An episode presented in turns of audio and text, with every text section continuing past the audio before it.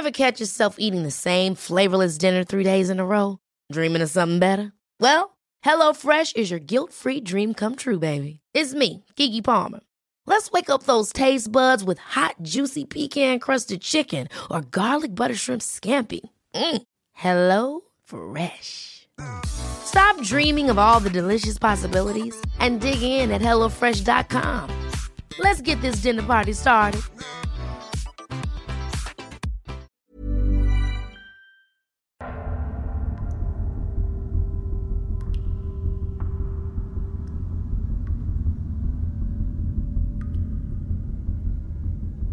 Tout en regardant des gouttes d'un liquide indéfinissable s'écouler lentement le long des murs couverts de moisissures, l'ancienne maire de Paris, Danielle Cousteau, se demandait combien de temps elle devrait encore se cacher. Ce sombre cagibi où les agriculteurs l'avaient installé constituait tout de même une amélioration par rapport à la cellule dans laquelle l'avait enfermé le président Lemayeux après sa stupide initiative porte de la chapelle.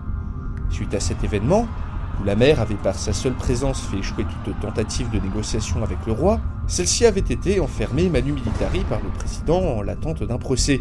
Les juges manquaient, et le procès, hautement politique, pour un président en mal d'autorité, avait été reporté, tandis que Daniel croupissait au fond d'une cellule dans des conditions indignes.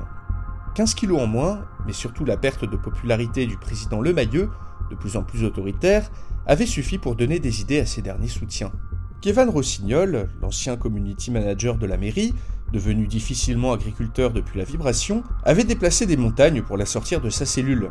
Par chance, il fut vite repéré par Antoine Pichard, un grand mécontent du gouvernement Le Mailleux, qui souhaitait entamer une transition politique plus adaptée à la réalité d'un Paris moderne, transporté en plein Moyen Âge. Ayant ses propres plans en tête, celui-ci accepta de faire évader Daniel. La chose fut facile. Prétextant un entretien avec la mère, Kevin n'eut aucun mal à soudoyer le seul policier de faction avec des cigarettes et de l'alcool, pendant que les agriculteurs occupaient le reste du commissariat en les taquinant avec deux trois pavés. Une fois la cellule ouverte, Kevin assomma le policier d'un grand coup de poing, grâce à ses muscles endurcis par le dur travail agricole sur le champ de Mars, puis se faufila avec la mère en dehors du bâtiment.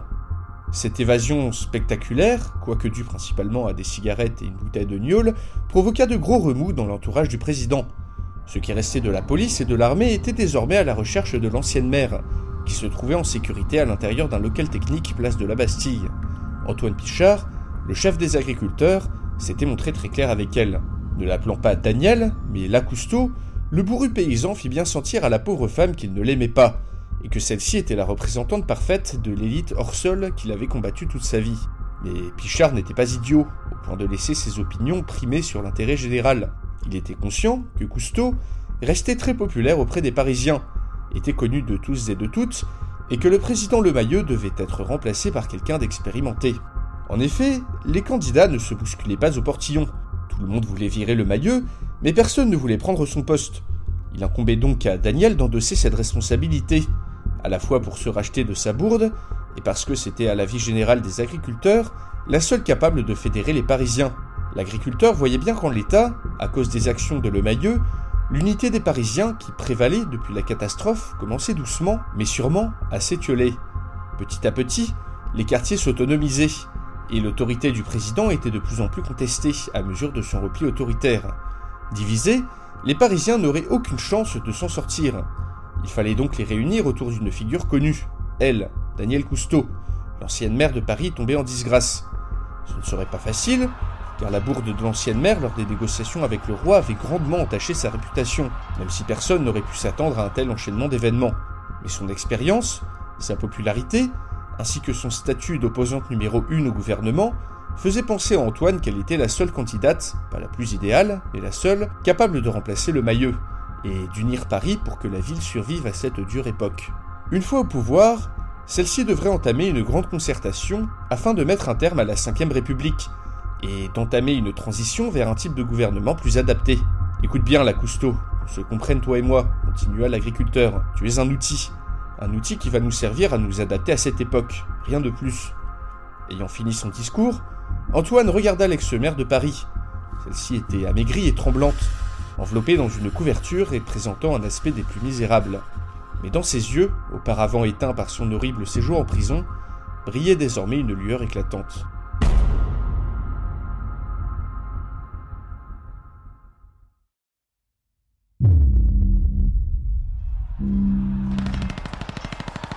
Esquivant de justesse un javelot, le commandant Morel, couvert de sueur et épuisé par le manque d'eau et de sommeil, se mit à couvert pour engager un chargeur dans son arme. Deux jours, deux jours d'enfer, réfugié dans cette église, à subir les assauts des révoltés flamands. Suite à l'embuscade, lors de l'opération Commando destinée à neutraliser Nicolas Zanukin et impressionner les révoltés, le commandant et ses hommes avaient pu se replier en catastrophe vers l'église Saint-Gilles, milieu de la place, en vidant leurs chargeurs sur la foule d'hommes en armes qui leur fonçaient dessus. Les Flamands, rendus hésitants par le soudain massacre d'une quinzaine de leurs compagnons en l'espace de quelques dizaines de secondes, avaient fini par se ressaisir et s'étaient lancés à l'assaut de l'église, sans grand succès. Plusieurs tentatives supplémentaires n'avaient abouti qu'à la création d'un tas de cadavres devant l'entrée. Morel avait vu des miliciens empêcher des hommes de mettre le feu à l'église pour faire sortir les Parisiens. Les habitants de Bruges semblaient réticents à l'idée de détruire l'édifice religieux, chose qui avait très sûrement sauvé le commandant et ses hommes. Mais ceux-ci étaient pessimistes. Ils n'avaient que peu de munitions, et une bonne dizaine de ces hommes étaient clairement hors d'état de combattre. Ils ne pouvaient ni tenter une sortie, car il n'était pas question d'abandonner les blessés, ni se laisser capturer et ainsi prendre le risque de laisser tomber des armes modernes entre les mains des Flamands. Il fallait donc combattre jusqu'au dernier homme, et détruire pièce par pièce leur équipement, avant de tomber. Leur seule chance de salut était que l'armée du roi, stationnée en dehors de la ville, donne l'assaut. Mais Philippe VI, qui devait le diriger, n'arriverait que d'ici quelques jours. Et Charles d'Alençon, son frère, n'allait sûrement pas prendre l'initiative de venir les sauver. Son dernier chargeur engagé, le commandant Morel regardait ses hommes épuisés, quand soudain, il n'entendit plus un bruit. Jetant un œil prudent dehors, Morel put constater, à sa plus grande surprise, que la place avait été vidée de ses habitants. Au sol, des armes et des cuirasses avaient été abandonnées. Et à la grande surprise du commando, des cavaliers, arborant la bannière du roi de France, s'approchaient dans leur direction. C'était un miracle. L'assaut avait été donné. Ils étaient enfin sauvés. Eh bien, quel massacre La plupart des Parisiens étaient encore en vie, et pourtant les corps s'empilaient par dizaines tout le long de la place certains coupés en deux par la sorte de bombe à feu que ces gens qualifiaient de grenade. Du haut de son cheval, un mouchoir devant le nez, pour masquer la puanteur du charnier qui s'était créé devant l'église, Charles d'Alençon, le frère du roi, contemplait le carnage. Sortant de l'église, un des membres de ce commando, en piteux état, s'avançait vers lui. Les mercenaires de son armée passèrent à côté de celui-ci, se dirigeant vers l'église, muni de brancards. C'était le commandant de la troupe parisienne, se dit Charles alors que celui-ci, de manière tout à fait cavalière, semblait lui demander où était son général, ce Armand, le nobliau parisien à la petite semaine qui l'irritait tant. Charles soupira longuement. Rien ne s'était passé comme prévu. Dans l'église, des cris et des bruits de lutte se firent entendre. Surpris, le commandant parisien eut à peine le temps de se retourner que Charles, d'un nonchalant geste de la main, ordonna à ses hommes de se saisir de lui. Décidément très las, très fatigué, le frère du roi resta sans parler, alors que les Parisiens furent traînés dehors par ses mercenaires et dépouillés de leurs armes. Le petit commandant était furieux, semblait-il, et Charles remarqua que dans ses yeux régnait une profonde incompréhension. Courageux mais pas malin, pensa Charles, et ces boursemolles de flamands devaient l'être encore moins, tout incapables qu'ils étaient à neutraliser les Parisiens par eux-mêmes. Depuis l'arrivée de Paris, en 1328, Charles d'Alençon avait vu son frère Philippe VI tomber plus bas que terre, et traîner sa fonction dans la boue. D'abord, l'humiliante défaite contre Paris, puis cette alliance contre nature avec cette cité démoniaque, puis enfin, cette expédition en Flandre, qui avait achevé de le convaincre que son frère avait perdu la raison, et qu'il devait être prestement démis de ses fonctions. L'héritier Jean étant trop jeune, seul lui, Charles d'Alençon, était en mesure d'assurer la régence, et d'enfin mettre un terme à cette abomination, à cette ville sortie de nulle part, qui n'avait rien à faire à leur époque, et qui avait perverti de son fiel son frère Philippe, qu'il admirait tant autrefois. Son plan, qu'il avait élaboré avec plusieurs grands du royaume, aurait dû assurer une transition pacifique du pouvoir, mais il avait fallu que ces soldats parisiens sauvent leur peau lors de l'embuscade. Les termes de son accord avec le bourgmestre de Bruges étaient pourtant très clairs. L'amnistie générale et le non-pillage de la ville en échange de la tête du commando et de Nicolas et Annequin. Les Parisiens neutralisés, et surtout décrédibilisé, Charles serait entré dans Bruges, aurait mis fin à la révolte, capturé Zanukin, et se serait couvert de gloire. Il comptait sur la légitimité que lui aurait alors donnée sa victoire pour se poser en sauveur du royaume, en la personne qui s'opposait à la folie de son frère, et qui avait prouvé aux yeux du monde que ces Parisiens pouvaient être vaincus par de pitoyables paysans révoltés, malgré leur armement méphistophélique. À l'arrivée du roi, il aurait alors profité de cet état de grâce pour déclarer Philippe comme fou, l'enfermer, puis prendre la régence du royaume, pour enfin se débarrasser de ce Paris monstrueux. Mais la résistance des Parisiens avait quelque peu précipité les choses, car Charles ne tenait pas à ce que ceux-ci soient encore en vie lors de l'arrivée de son frère. Il avait donc dû avancer l'entrée dans la ville de quelques jours, tandis qu'une troupe de ses mercenaires était en route pour intercepter le roi, avec pour ordre de le ramener vivant. Et tant pis pour la défaite des soldats parisiens face à ces gueux de flamands, le résultat était le même. Paris était privé de ses meilleurs soldats, et la ville, pensait Charles, ne devait plus avoir beaucoup de ces bouches à feu miniatures qui les effrayaient tant. Ailleurs, les pièces se mettaient en place. Charles était certain que son message à Robert d'Artois lui permettrait, à terme, de mettre la main sur Jean, l'héritier de la couronne, réfugié à Beaumont-le-Roger. Tout ne s'était peut-être pas passé comme prévu, mais il détenait Zanekin et avait réussi à neutraliser les Parisiens tout en se procurant leurs armes. Il était temps de mettre fin à tout ça, pensa Charles. Pour le bien du royaume, il fallait que ce Paris démoniaque disparaisse. Dès demain, il fera connaître ses intentions à tous les vassaux du royaume de France, et comptait bien engranger de nombreux soutiens. Il fit signe, d'un petit geste de la main, aux mercenaires qui tenaient en respect le reste du commando parisien. Il avait donné l'ordre à ses hommes d'en garder deux vivants, afin de leur apprendre à se servir des bouches à feu. Il put entendre des cris noyés dans un gargouillis sanglant, alors qu'un par un, les membres du commando se faisaient trancher la gorge.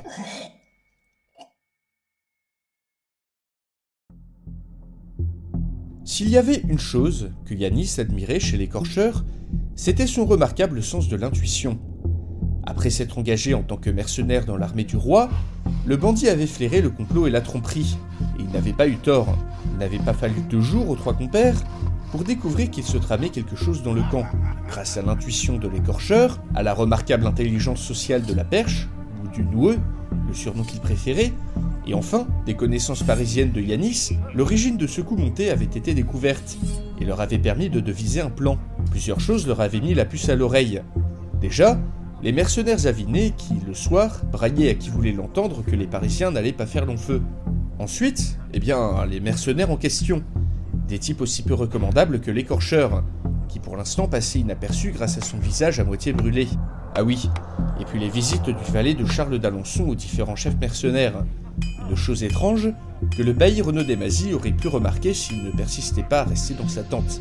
C'est lors du départ des troupes du commando que l'écorcheur avait lancé son plan, sachant que le général parisien et Renaud Desmazis n'allaient pas tarder à être mis au fer, voire tués. Le noueux resta avec les mercenaires, qui fourbissaient déjà leurs armes avec une impatience non dissimulée, ayant de toute évidence hâte de s'offrir du parisien au petit déjeuner. Pendant ce temps, l'écorcheur Yanis se faufilèrent derrière la tente du général parisien et de Renaud Desmazis. Yanis usa de son français moderne afin de se faire passer pour un membre du commando et réussit à attirer Armand de Clary-Chanteau dans un endroit plus calme, afin de lui exposer le sort que lui réservait Charles d'Alençon. L'écorcheur, pendant ce temps, se chargeait de convaincre Renaud Desmazis qu'ils avaient tout intérêt à s'entendre. Sur un cheval lancé au triple galop, dans la campagne flamande, était juché un Renaud Desmazis furibond. Lui, fuir, quelle infamie, quelle disgrâce Mais il lui fallait prestement prévenir le roi. À ses côtés, chevauchait le général Armand de Clary-Chanteau, et quelques-uns des hommes de confiance du bailli. Le propre frère de Philippe VI, le trahir, il n'en revenait toujours pas. Lorsque cet infâme pourceau d'écorcheur, qui lui avait bien semblé reconnaître, était venu le voir, il n'avait tout d'abord pas cru un traître mot de cette prétendue trahison. Puis Armand était venu le rejoindre, accompagné d'un jeune Parisien qui venait de lui montrer, en se cachant, le pillage en règle que subissait le camp des Parisiens depuis leur départ. La trahison était établie, et Renaud, en tant que fidèle du roi Philippe VI, ainsi qu'Armand de Clary-Chanteau, en tant que général parisien, étaient les prochaines victimes de ce complot. Il fallait fuir. Par chance, il semblait qu'une partie du commando, resté garder les bateaux, avait réussi à s'enfuir et était toujours en liaison avec Armand, grâce à une étrange boîte en fer permettant de communiquer à distance, à l'aide, semblait-il, d'ondes invisibles appelées radio. Le commando avait failli rentrer au camp du roi pour amener des renforts et libérer leurs collègues coincés dans Bruges, mais avait été redirigé au dernier moment par le général qui leur avait ordonné de les récupérer sur la côte pour se diriger vers Paris et expliquer la trahison de Charles d'Alençon au président. Il n'allait pas pouvoir affronter l'armée de Charles avec cinq soldats. même parisien. Renaud Desmazis fulminé, car il était désormais redevable à ce pourceau d'écorcheur, ce vil violeur qu'il avait rencontré dans une cellule parisienne au début de la catastrophe. Un pareil personnage ne méritait que son mépris. Mais malheureusement, lui et sa petite bande, dont le Parisien, étaient devenus un atout particulièrement important pour le roi. Ils avaient donc conclu un accord. L'écorcheur restait dans l'armée de Charles en tant qu'espion, et Renaud intercéderait en sa faveur pour l'amnistier de la mort du seigneur de Créteil. Une telle promesse était contraire à toutes ses valeurs, à tout son sens chevaleresque, et lui donnait envie de vomir. Mais l'intérêt du roi allait au-delà de ses états d'âme, et le moment venu, l'écorcheur et sa bande se révéleraient être un atout décisif. Alors qu'ils arrivaient sur la côte, ils entendirent au loin une sorte de bêlement continu, caractéristique des véhicules parisiens. Avant de repartir au triple galop, Renaud eut une pensée furtive. Mon Dieu, l'héritier, le petit Jean, est-il en sécurité? Mais que faire du petit Jean? Que faire, que faire, que faire? Dans la grande salle de son château, à Beaumont-le-Roger, Robert d'Artois faisait face à un choix cornélien. Une missive de Charles d'Alençon avait failli le convaincre d'enfermer l'héritier du roi, afin de rejoindre la révolte des grands du royaume. Mais quelques jours plus tard, une missive d'Auguste, directement arrivée depuis l'Angleterre, l'avait enjoint de rester pour le moment fidèle au roi, et l'assurer que tout était sous contrôle. Il avait désormais un choix à faire. Soit rester fidèle au roi, soit le trahir avec son frère, ou bien le trahir avec le roi d'Angleterre. À l'étage du dessous, dormait d'un sommeil paisible et innocent l'héritier du trône de France, le petit Jean, à côté de Mille de Noyer, le conseiller du roi. Allait-il faire confiance à l'archiviste parisien? Que se passait-il en Flandre en ce moment même? Il lui fallait se décider rapidement, avant que le roi et ses troupes ne se ressaisissent. Après avoir relu une dernière fois la missive d'Auguste, et relu la missive de Charles, il fit appeler son valet, afin de lui donner l'ordre qui décidera du sort de l'héritier. Tremblant de froid, dans la lugubre infirmerie du château de Windsor, Auguste Thibaudot là un domestique qui passait, pour exiger qu'on lui apporte de l'eau de vie. La médecine médiévale étant ce qu'elle était, le médecin à qui le roi l'avait confié insistait pour cautériser ses nombreuses plaies au fer rouge. Auguste avait refusé, et optait plutôt pour une désinfection des plaies à l'alcool, ainsi que du repos. Son corps n'était plus que souffrance, douleur. Les tortures qu'il avait subies ces derniers jours avaient été éprouvantes, mais lui servirait de leçon. On ne jouait pas avec l'histoire sans conséquence. Quelques semaines après son arrivée à la cour du roi d'Angleterre, Auguste avait révélé à Édouard III que Roger Mortimer, le comte des Marches et compagnon de sa mère la reine, avait comploté pour assassiner son père. Mais Auguste avait sous-estimé Mortimer, qui un beau matin l'avait sorti de son lit pour le jeter au cachot et avait ordonné qu'on le soumette à la question, jusqu'à ce qu'il avoue ses intentions de comploter contre la couronne. Deux jours deux jours affreux étaient passés dans les sous-sols. Coups de fouet, incisions, noyades simulées, Auguste avoua tout et n'importe quoi, surtout n'importe quoi, afin de sortir de cet enfer. Mais ce cauchemar se termina enfin, lorsqu'au bout de 48 heures, le jeune Édouard III entra dans son cachot, pour mettre fin au supplice, et annoncer qu'il avait jeté en prison Mortimer pour trahison, et envoyé sa mère dans un couvent.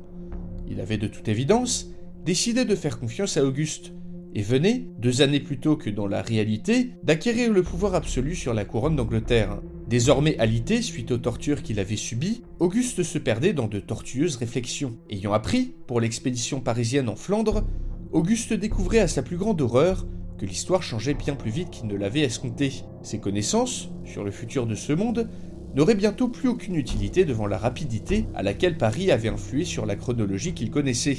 Et il se rendit bien compte d'autant plus après avoir été torturé que les subtilités de la cour anglaise lui échappaient. Son sauvetage in extremis par Édouard III était un coup de chance. Il aurait très bien pu finir mort, d'une horrible manière, au fond de ce cachot décrépit. Il avait trop joué de confiance, et devait à l'avenir se montrer bien plus prudent. Mais ses connaissances encyclopédiques sur le Moyen Âge se heurtaient sans cesse à la réalité. Il butait ici sur une tradition ou un usage jamais documenté. Ici, sur un bâtiment où des personnes complètement inconnues des livres d'histoire moderne, des façons de parler, des attitudes qu'aucun livre ne mentionnait. Le Moyen Âge était en réalité très éloigné de ce à quoi il s'imaginait. Déjà, il fallait qu'il rassure Robert d'Artois, et avait décidé de lui envoyer un message indiquant que tout était sous contrôle en Angleterre, et que le jeune roi était désormais sous son emprise. Il ne pouvait pas lui dire que l'histoire avait changé au-delà de ses prévisions, car il fallait donner l'illusion à Robert qu'il maîtrisait le cours des événements, mais c'était tout de même une conclusion logique à laquelle Robert finirait sans doute par souscrire. Pour le moment, il devait garder le comte de Beaumont-le-Roger de son côté, car étant un proche du roi, il était une pièce capitale afin d'atteindre son objectif, la société moderne. Mais au fond de lui, une petite voix se faisait entendre depuis son séjour au cachot. La société médiévale était-elle vraiment meilleure que la société moderne, Auguste? Était-elle vraiment plus pure et moins décadente, comme tu l'avais imaginé? Ne viens-tu pas d'être torturé pendant deux jours par ces médiévaux que tu admirais tant? Ne serais-tu pas mieux parmi tes semblables? Au lieu d'aller t'aventurer dans une société que tu ne connais que très mal, malgré tes études et ton savoir, disait la petite voix dans sa tête. Finalement, est-ce vraiment la société moderne qui est responsable de ton échec? Alors même que tes actions ont failli te coûter la vie dans la société médiévale. Des larmes lui coulaient sur les joues à l'évocation de ses pensées, qu'il refoula instantanément au plus profond de son esprit. Il n'avait pas fait tout ça pour rien. Il n'avait pas tué Mathieu pour rien non plus. Il n'était pas une mauvaise personne. Ses actes étaient justifiés par ce qu'il avait subi tout au long de sa vie. Alors que la voix dans sa tête s'éteignait, en lui susurrant la promesse d'un retour prochain, une tout grâce se fit entendre dans le château. Depuis deux semaines, une mystérieuse maladie avait fait son apparition au sein du royaume d'Angleterre. C'était toujours à lui de faire le sale boulot, Maugré Pierrick, aux commandes de sa charrette. Derrière lui, un petit convoi composé de charrettes, similaires à celles de Pierrick, s'avançait sur les routes boueuses menant vers Paris, escorté par une dizaine de gendarmes, spécialement affrétés par les bourgeois de la ville d'Orléans. Pierrick était convaincu qu'on le laissait à l'écart des conversations importantes. Déjà, seul son cousin Jeannot et Marc le médecin avaient été invités à voir le prévôt et la fine fleur de la bourgeoisie d'Orléans. Mais lui, rien. On l'avait laissé à l'écart comme un malpropre, alors qu'il avait eu l'idée du siècle en ramenant le médecin chez Jeannot. D'ailleurs, celui-ci était venu juste après lui demander d'aller à Paris, accompagné d'un petit convoi, afin de ramasser le plus grand nombre d'objets parisiens. Un commerce lucratif se mettait en place, et Pierrick avait la désagréable impression d'être exclu des négociations. Le cousin Jeannot lui avait bien proposé une part des bénéfices, mais Pierrick, ne sachant pas très bien compter, et ne sachant pas lire du tout, n'avait pas pu déterminer avec précision ce que cet accord voulait vraiment dire. Il s'était contenté de prendre un air sérieux et d'hésiter pour la forme quelques secondes avant d'accepter. Marc, de son côté, semblait content.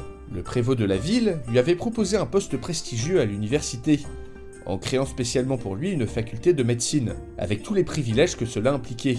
Le Parisien semblait aux anges, et parlait à Pierrick sans cesse de sa joie d'enfin servir à quelque chose, d'avoir trouvé un sens à sa vie. Bref, de fadesse complètement sentimentale. Car pour Pierrick, qui avait toujours vécu dans la misère, la vie, c'était d'abord bouffer de la merde par pelletées entières. La seule manière d'y échapper, surtout quand on essaie manant comme lui, étant de devenir riche pour mettre sa famille à l'abri. Ces âneries de sens de la vie, c'était là bien un raisonnement de Parisien moderne qui avait tout plein d'objets magiques pour son confort. Marc avait parlé de maladies, de pestilence, de grippe, et avait soutenu qu'il allait faire faire de grands progrès à cette ville en matière d'hygiène. Il avait le beau rôle celui-là, tiens, et pendant que Marc avait le cul bien au chaud, au milieu de ces péteux de l'université, et bah le Pierrick, lui, il allait faire le dur boulot, et son cul, après 10 heures de charrette, il était en compote. Mais enfin, le trajet était presque fini, et Pierrick pouvait apercevoir au loin les étranges formes des bâtiments composant le Paris moderne. Il allait, lui, au bord de la Seine, ramasser les objets magiques, et plus particulièrement ce fameux plastique, qui, en bouteille ou en contenant quelconque, était devenu la matière la plus prisée du monde médiéval. Passant à travers un village, le paysan put voir les changements drastiques qui avaient eu lieu depuis son dernier passage dans le coin. Ici et là, des habitants se promenaient avec des vêtements parisiens. L'homme le plus important du village se devait désormais d'arborer fièrement son t-shirt ou son basket, quel que soit le nom de ces étranges vêtements que Marc avait tenté de lui apprendre. Le plastique, lui, était partout, dans les champs pour filtrer l'eau, en pots de fleurs, sur la tête des gens pour les protéger de la pluie, ou même en guise de mur. Les meubles des maisons s'étaient également modernisés. L'aspect de certaines tables ou armoires était indubitablement moderne, et avait très sûrement été récupéré à Paris. Au bout de la rue, trônait une carcasse de charrette moderne, qui servait d'habitat à une petite troupe de poules. Globalement, pensa Pierrick, les objets modernes s'étaient très vite mêlés à la vie quotidienne des manants, qui redoublaient d'ingéniosité pour en trouver de nouveaux usages. Le convoi arriva enfin près de la Seine, dans un renfoncement du fleuve à 20 km de la ville, où tous les déchets charriés par le fleuve avaient été entraînés. Malgré l'appétit médiéval, pour tous ceux qui venaient de Paris, la nappe d'objets magiques s'étendait encore sur plusieurs centaines de mètres. Il n'y avait qu'à se pencher pour ramasser. Tout en regardant passer une barge qui dérivait tranquillement sur le fleuve, Pierrick continuait de maugréer. La peste soit de mon cousin Jeannot. En m'envoyant faire le sale boulot à sa place, il voulait sûrement se venger de cette vieille dette. Une petite dette de rien du tout. Après tout, Pierrick cessa soudain sa réflexion. Alors qu'en plongeant ses mains dans le fleuve, il en sortit ce qui était sans doute une main humaine. Jurant ses grands dieux, le paysan se signa plusieurs fois en reculant précipitamment. Diable, les Parisiens se noient avec leurs objets maintenant Mais que se passe-t-il donc en amont du fleuve? 20 km à l'est de Pierrick, à vol d'oiseau, la foule d'illuminés campant depuis maintenant plusieurs semaines au sud de la capitale, dans d'horribles conditions, avait décidé que Paris n'était pas la ville divine qu'on leur avait promis. Et d'un coup, lors d'un accès de rage collectif, avait aussi décidé que Paris devait être puni pour les avoir déçus. Menée par des fanatiques ivres de rage, la foule avait commencé par exterminer ses meneurs, puis était entrée dans la capitale, pillant et massacrant tout sur son passage.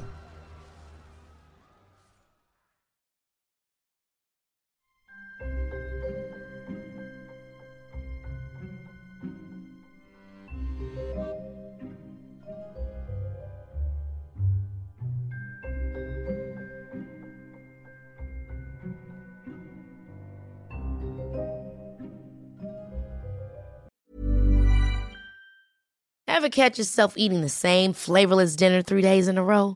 Dreaming of something better? Well, HelloFresh is your guilt-free dream come true, baby. It's me, Kiki Palmer. Let's wake up those taste buds with hot, juicy pecan-crusted chicken or garlic butter shrimp scampi. Mm. Hello Fresh. Stop dreaming of all the delicious possibilities and dig in at HelloFresh.com. Let's get this dinner party started.